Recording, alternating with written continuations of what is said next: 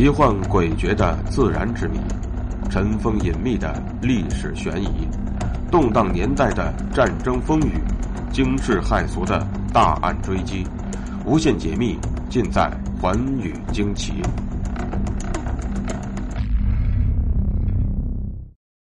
大家好，欢迎收听《寰宇惊奇》，我是东方。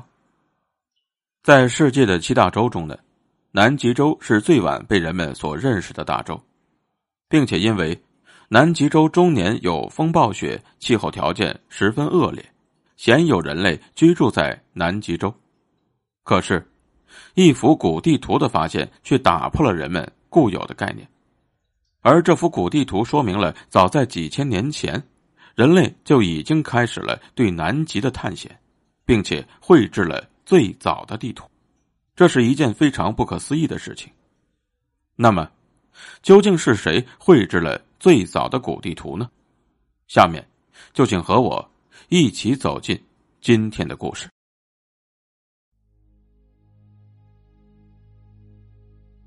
关于最早的古地图，是一个叫做皮瑞雷亚斯的人绘制的，而且这张地图不存在任何的骗局，是他在一五一三年时在君士坦丁堡绘制而成的。一九五七年。这幅古地图被送到了美国海军制图专家休斯敦天文台主任汉南姆那里。经过多番的科学分析研究，认定了这张古地图不仅异常准确的描绘了地球外貌，而且包括了一些我们今天也很少勘察或者根本就没有发现过的地方。所以，这幅古地图便被称为了“古地图之谜”。同时，也是世纪的重大奇迹之一。那么，它的奇究竟体现在什么地方呢？首先，南极洲的图形之谜。这幅古地图描绘的是冰层下的地形，也就是南极洲毛德王后地被冰雪覆盖之前的真正面貌。自从公元前四千年毛德王后地被冰雪覆盖以来。世人就无缘一睹他的真面目，直到一九四九年，英国和瑞典的一支科考队抵达南极之后，才对毛德王后地展开了全面的地质调查，人们这才能够一睹他的芳容。而难以想象的是，在十八世纪之前，在任何人都不可能知道南极洲的真实面目的情况之下，古地图的绘制者却绘制了精确而且清晰的。南极洲，他们难道到过南极吗？更加令人不解的是，几千年来，人们并不知道南极洲厚达四千五百多米的冰层下面是有山脉的。但是，古地图不但绘制了这些山脉，有的甚至还标出了高度。我们今天的地图是借助回声探测仪才能绘制出来的。那么，古地图的绘制者是怎么知道这一切的呢？第二，泽诺地图之谜。泽诺地图上的挪威、瑞典、德国、苏格兰等地的精确度，达到了令我们今天的现代人都吃惊的地步。除了精确之外，泽诺地图还会有今天并不存在的岛屿。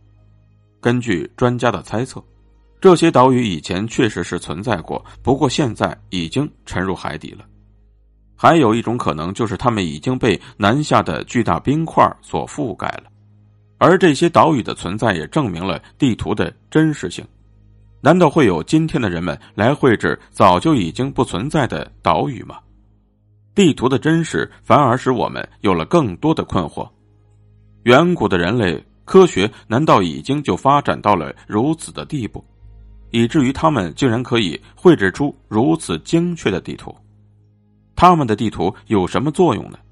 他们应该不是为了绘制而简单的描画了远古的地形的。那么，地图的用途是什么呢？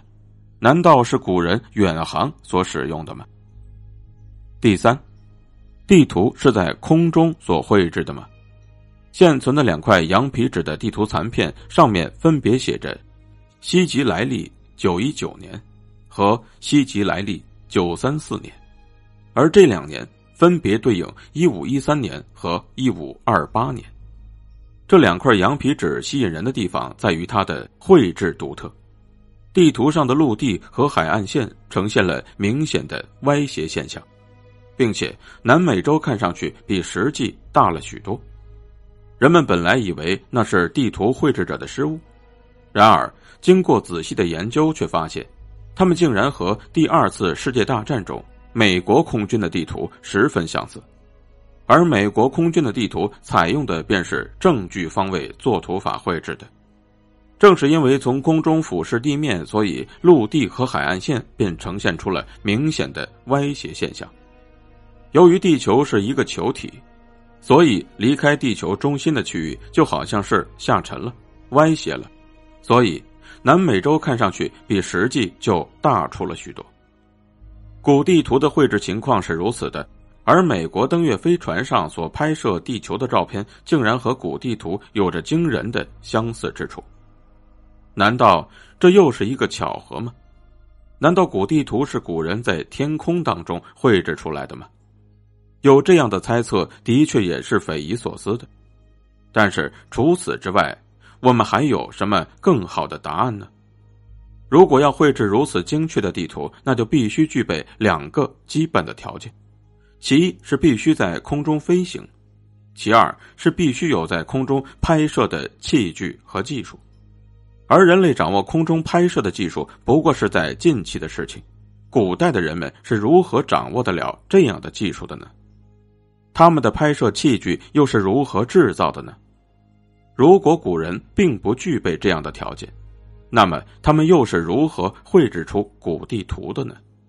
并且，地图的精度是如此精确，难道会是外星人帮助我们的古人绘制的地图吗？很明显。许多的学者并不赞同这样的观点。那么，如果不是天外来客的帮助，我们的祖先是怎样绘制出地图的呢？那到底又是什么人绘制了地图呢？他们又是采用了什么样的方法来绘制的呢？他们绘制这样的地图的用意是什么？他们为什么要绘制出在今天看来已经超出了他们的实际需求的地图呢？面对这样诸多的疑问，我们也只能静静的期盼着学者们的研究，会给我们带来一个真正的答案。感谢收听今天的节目，更多有趣内容，请关注我的新浪微博“冒牌东方朔”。